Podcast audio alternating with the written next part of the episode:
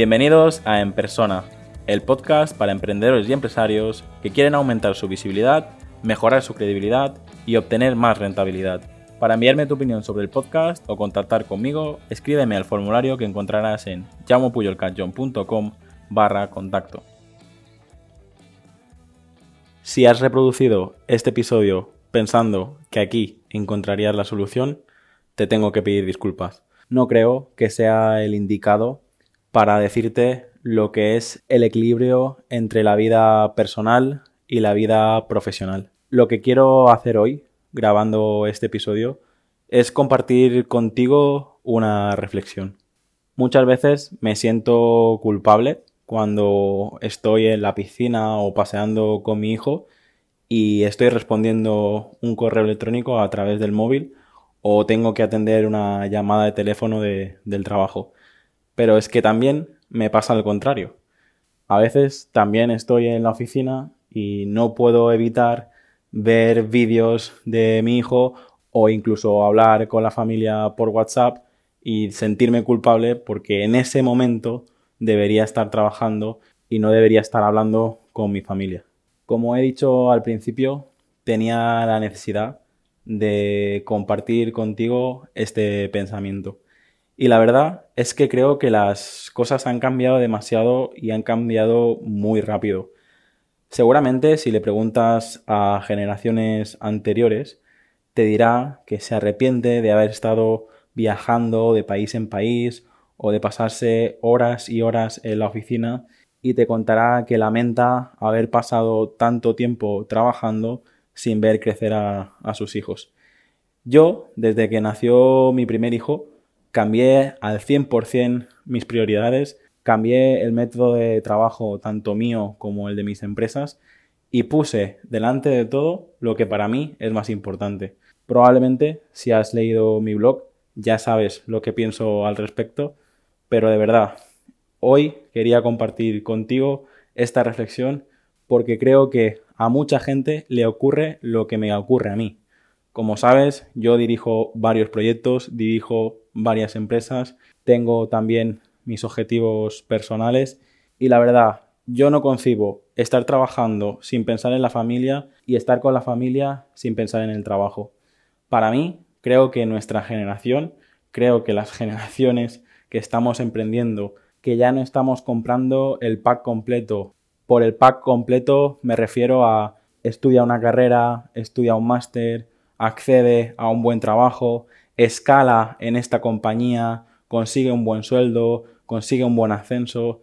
Para mí eso no es la felicidad y creo que lo he dejado claro en varios episodios y en varios artículos en el blog. Pero es que muchísima gente hoy en día, después de haber dedicado 40 y 50 años al trabajo, es cuando realmente se da cuenta de que ha dejado pasar su vida, ha sacrificado su vida personal por su vida profesional y ahora después de tanto tiempo se arrepiente.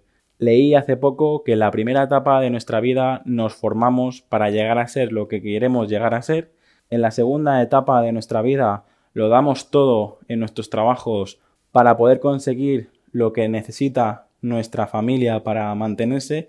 Y en la última etapa de nuestra vida es cuando nos jubilamos y realmente empezamos a querer hacer esas cosas que realmente nos gustan y nos hacen feliz. Mi generación, nuestra generación y las generaciones que vienen para nada ven el mundo ya así. Uno de los aprendizajes y una de las conclusiones que yo he sacado gracias a esta pandemia es precisamente que yo simplemente con un teléfono móvil y un ordenador puedo dirigir todas mis empresas, puedo dirigir todos mis negocios desde cualquier lugar del mundo y además ha aumentado tanto mi productividad como la del resto de mis equipos.